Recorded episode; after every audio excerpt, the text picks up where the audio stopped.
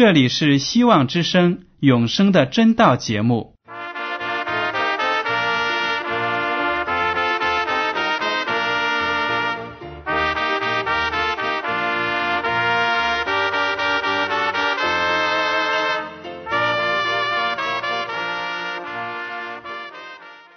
亲爱的听众朋友们，你们好，我是艾德，很高兴今天能和你们在永生的真道这个栏目中见面。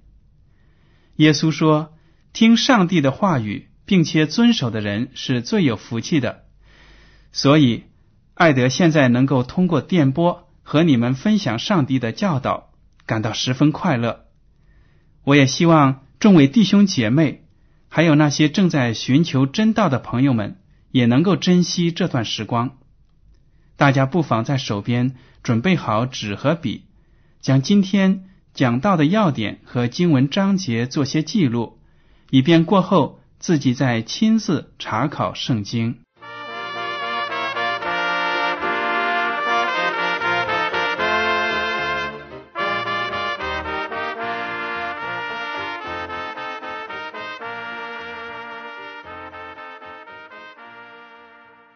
听众朋友们，今天我要和你们分享的题目是蒙福的外邦人。首先呢，我要和您谈一下歧视的问题。歧视在我们生活中啊，到处都存在。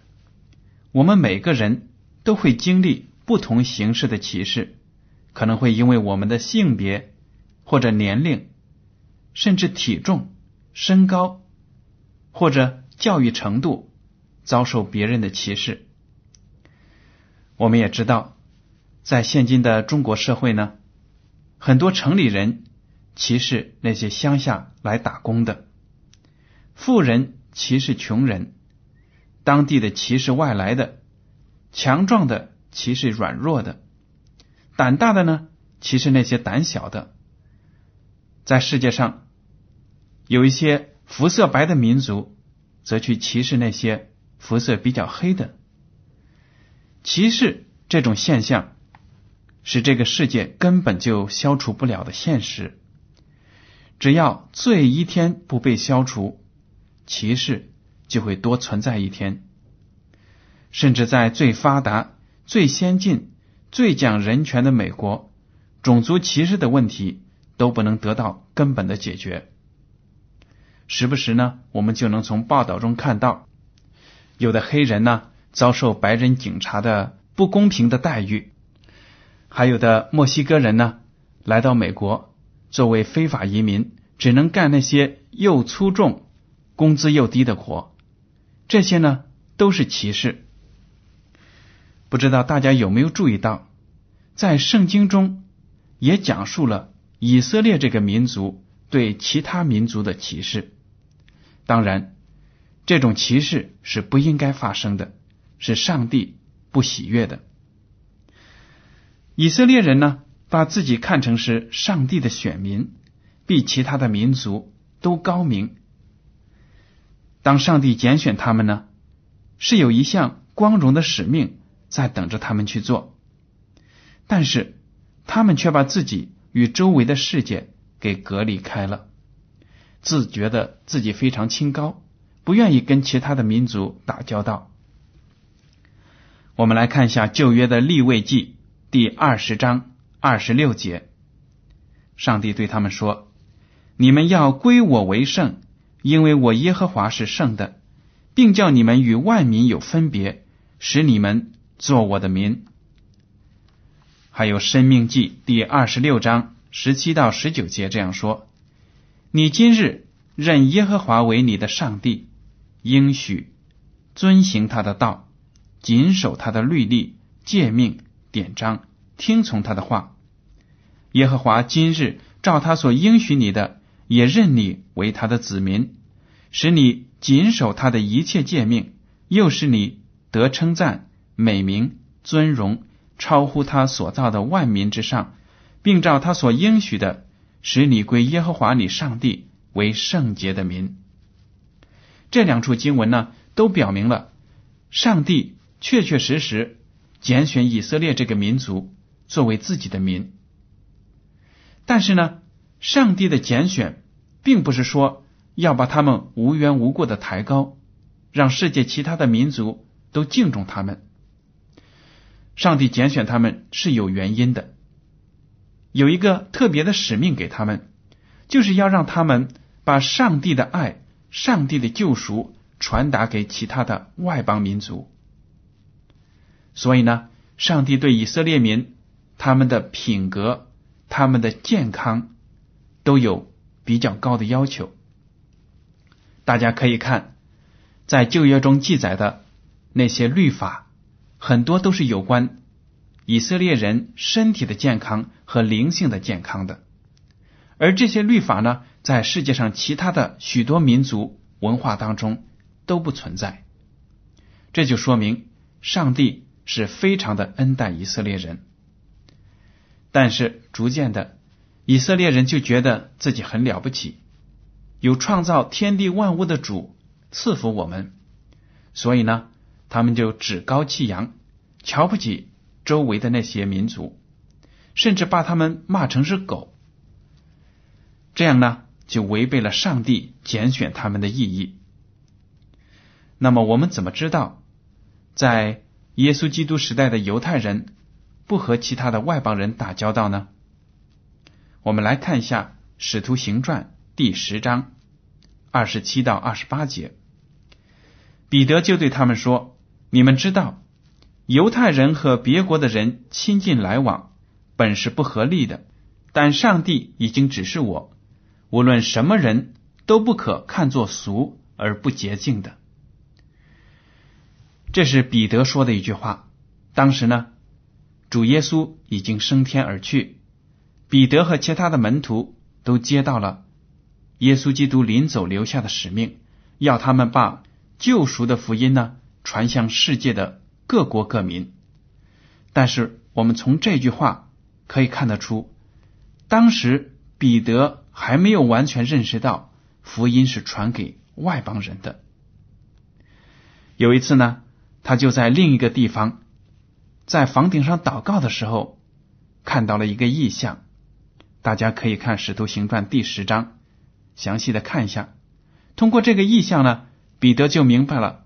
上帝爱世界上所有的民族、所有的人，并不是要把福音单单留给以色列人。彼得明白了这个道理之后呢，就对那些来找他的外邦人说：“你们知道，从前呢，犹太人和别国的人是不亲近来往的。但是上帝已经指示我了，无论什么人都不可看作俗而不洁净的。也就是说呢，任何人。”在上帝的眼中，都有得救的机会，都有得救的价值。在福音的故事当中呢，有很多都记载了耶稣基督为外邦人治好病，称赞外邦人的信心。今天呢，我们来看一下马太福音第八章五到十三节。耶稣进了加百农，有一个百夫长进前来求他说。主啊，我的仆人害瘫痪病，躺在家里，甚是疼苦。耶稣说：“我去医治他。”百夫长回答说：“主啊，你到我舍下，我不敢当。只要你说一句话，我的仆人就必好了。因为我在人的权下，也有兵在我以下。对这个说去，他就去；对那个说来，他就来。对我的仆人说，你做这事。”他就去做。耶稣听见就稀奇，对跟从的人说：“我实在告诉你们，这么大的信心，就是在以色列中我也没有遇见过。我又告诉你们，从东从西将有许多人来，在天国里与亚伯拉罕、以撒、雅各一同坐席；唯有本国的子民，竟被赶到外边黑暗里去，在那里。”必要哀哭切齿了。耶稣对百夫长说：“你回去吧，照你的信心给你成全了。”那时他的仆人就好了。这个故事呢，讲到了耶稣在加百农遇到了一个百夫长。这个百夫长呢，就是罗马军兵的一个官员。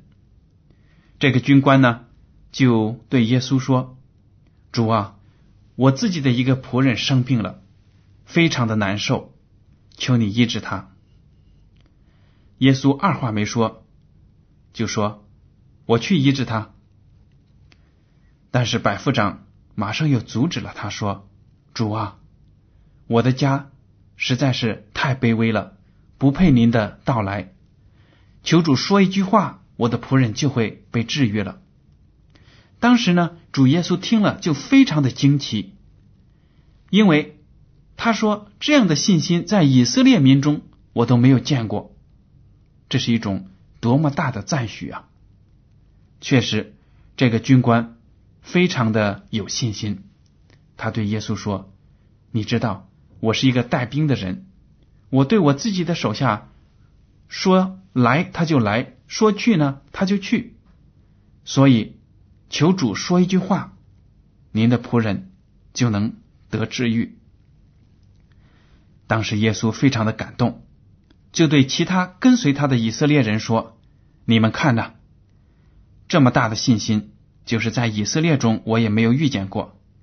将来在天国里，有很多的外邦人从世界各地要来。”和亚伯拉罕、和以撒、和雅各这些以色列民族所敬仰的先辈在一起庆祝，而以色列民很多人呢将会被排斥在天国之外。这是一个非常深刻的教训。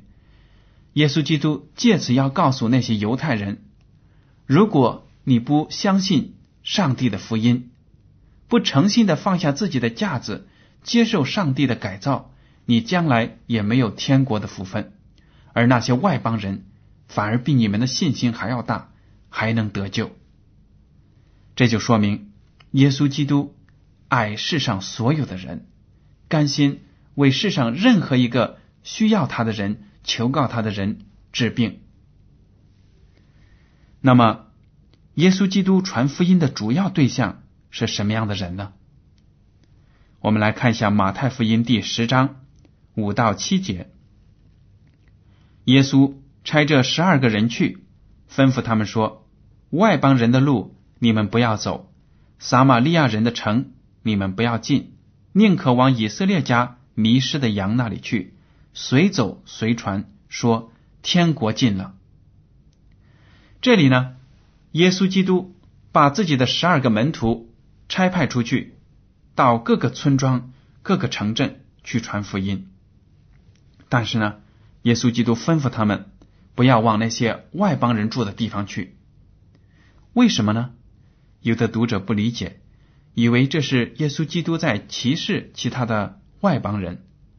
不是的，耶稣基督道成肉身来到这个世界上，为罪人遭受一切的试探，为上帝传扬福音。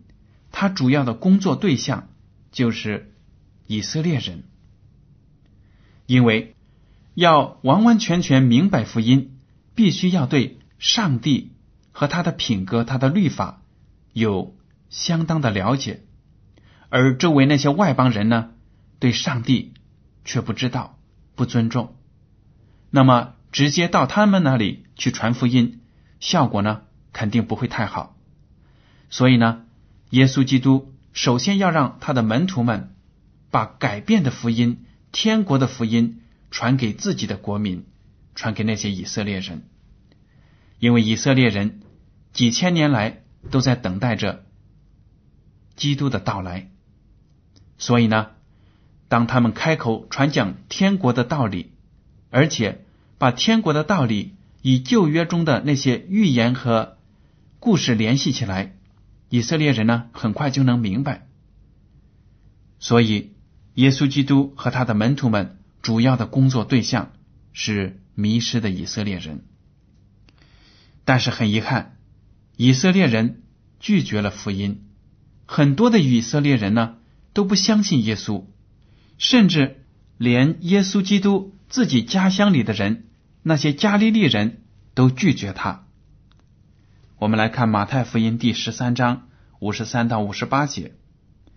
耶稣说完了这些比喻，就离开那里，来到自己的家乡，在会堂里教训人，甚至他们都稀奇，说：“这人从哪里有这等智慧和异能呢？这不是木匠的儿子吗？他母亲不是叫玛利亚吗？他弟兄们不是叫雅各、约西、西门、犹大吗？他妹妹们不是都在我们这里吗？这人从哪里有这一切的事呢？”他们就厌弃他。耶稣对他们说：“大凡先知，除了本地本家之外，没有不被人尊敬的。”耶稣因为他们不信，就在那里不多行异能了。这是一个多么令人伤心的故事啊！耶稣来到了自己的家乡，在那里的会堂里传天国的福音，但是他的那些父老乡亲们。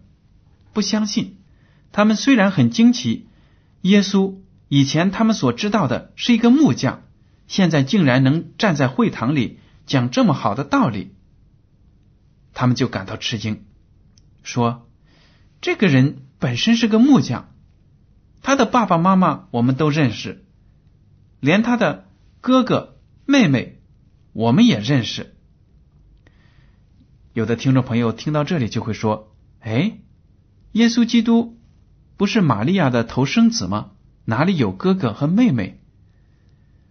原来呀，耶稣基督的生身父亲约瑟以前呢，曾经在早些时候丧偶，所以呢，后来又娶了玛利亚。当玛利亚还没有结婚的时候呢，就从圣灵那里怀孕，所以呢，耶稣基督是头生的儿子。但是约瑟在以前的婚姻当中呢，也有其他的孩子，肯定呢，后来玛利亚也会生其他的女儿啊或者儿子，我们也不清楚，因为圣经上没有讲明。所以呢，那些父老乡亲们就说了，他怎么能讲这么好的道理？但是他们对他所讲的却不接受。因为他不相信他是从上帝那里来的，他们就厌弃他，所以耶稣基督非常的难过，说：“其实啊，圣经已经讲明了，圣经上的那些先知在外地被人尊敬，但是呢，在他本家却不被人知，也不被人尊敬。正因为这，圣经上说，耶稣因为他们不信。”就在那里不多行异能了。你看那些加利利的同乡们丧失了多么大的福气啊！别的人呢要请耶稣基督，或者呢走很远的路，等很多天要见到耶稣得到救治，但是呢加利利人却在自己的家乡把耶稣基督给拒绝了。好了，接下来我们再来看。一个外邦妇女蒙恩的故事，马太福音第十五章二十一到二十八节。耶稣离开那里，退到推罗西顿的境内去。有一个迦南妇人从那地方出来，喊着说：“主啊，大卫的子孙，可怜我，我女儿被鬼附的甚苦。”耶稣却一言不答。门徒近前来求他说：“这妇人在我们后头喊叫。”请打发他走吧。耶稣说：“我奉差遣，不过是到以色列家迷失的羊那里去。”那妇人来拜他，说：“主啊，帮助我。”他回答说：“不好拿儿女的饼丢给狗吃。”妇人说：“主啊，不错，但是狗也吃它主人桌子上掉下来的碎渣儿。”耶稣说：“妇人，你的信心是大的，照你所要的，给你成全了吧。”从那时候，他女儿就好了。这个故事呢，讲到耶稣基督一行来到了外邦的地方，有一个人呢跟在他的后面，说：“我的女儿被鬼附了，求你治她。”但是耶稣基督却不搭理他。其他的门徒呢，被这个妇人缠得非常的心烦，就说：“主啊，你把他打发走吧，你要么治他，要么呢？”就是把他骂走，不要理他。耶稣基督说：“我奉差遣，不过是到以色列家迷失的羊那里去。那个女人呢，又上来拜他，主啊，帮助我。耶稣基督却说了一句话，很多读者呢可能不能够接受，说耶稣怎么能骂那个人是狗呢？耶稣在这里说，不好拿儿女的饼丢给狗吃。原来呀，耶稣基督说这句话的时候呢，是讽刺他的那些门徒们，因为那些门徒对外邦人非常的有成见。因为他们抱着一般的犹太人、以色列人的心态，瞧不起那些外邦人。耶稣基督呢，就是讽刺他们才说这句话的。不好拿儿女的饼丢给狗吃。但是呢，那个妇人为了得到真理，为了得到救治，他说：“主啊，你就把我当成一条小狗，就是狗也能吃主人桌子上掉下来的碎渣。”也就是说，我就是宁愿匍匐在你的脚下，把你多余的那些福音、那些福气给我一点，我就满足了，我的女儿就能得志了。耶稣基督看了这个妇人，考验了他之后呢，认为他的信心非常的大，就说：“妇人，你的信心是大的，照你所要的给你成全了吧。”这里就表明了。耶稣基督很喜悦人对他有信心，很喜悦人相信他有能力赐福给他们。所以呢，当这个外邦人说：“你就把我当成一条小狗，可怜可怜我吧。”耶稣就动了慈悲的心，把他的女儿给治好了。这个故事呢，就说明了耶稣基督爱世上所有的人。要借着这个机会呢，劝告那些门徒们，上帝对每一个世人都是公平的。所以呢，这里也给我们一个很好的教训：我们为了得到耶稣基督的救恩，得到福音，一定要谦卑自己，哪怕受一点委屈，低下自己的头，也要主动的来到。其他的有福音的那些人面前，让他们告诉我们得救的真理，让我们从他们那里认识耶稣基督得救。当然，我们所有的基督徒，所有认识上帝的人都应该怀着爱心，把这些知识告诉那些人，让他们也能得救。耶稣基督他的福音呢，是要传遍全世界的，并不是只给英国人。或者美国人，而是要给中国人、日本人，还有阿拉伯人所有的人。我们也记得《使徒行传》第一章六到八节，耶稣基督在升天之前这样说：“圣灵降临在你们身上，你们就必得着能力，并要在耶路撒冷、犹太全地和撒玛利亚，直到地极，做我的见证。”当那些门徒问耶稣基督是不是要复兴以色列国了，他们还抱着耶稣基督将要成为地上的王这个观念，要让他复兴以色列国，让以色列国呢在世界上成霸权地位，没有别的国家敢欺负。他们很想耶稣行一个大能，把罗马帝国的统治呢推翻。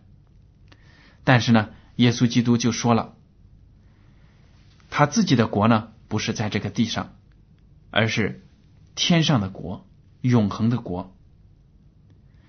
耶稣基督就说：“父凭着自己的权柄所定的时候日期，不是你们可以知道的。”就明明的告诉他们：“我现在虽然从死里复活了，但是我并没有要行神迹，把以色列国从地上树立起来，抬高。”而且呢，耶稣接着说：“你们要得着圣灵的能力，把福音从耶路撒冷，然后犹太全地，然后呢传到撒玛利亚，直到地极。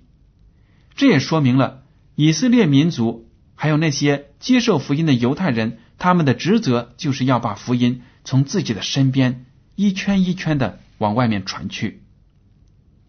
我们也知道，圣经中。”把耶稣称为世人的光，世上的光，他的光要照亮全世界的。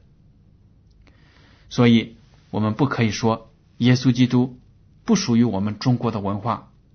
我们中国人怎么能够相信基督教呢？那是洋教。听众朋友们，这样的观点是不对的，因为得救的福音是属于全天下的人的，所有的人都要有机会在福音面前做出选择。要不要接受耶稣基督为自己的救主？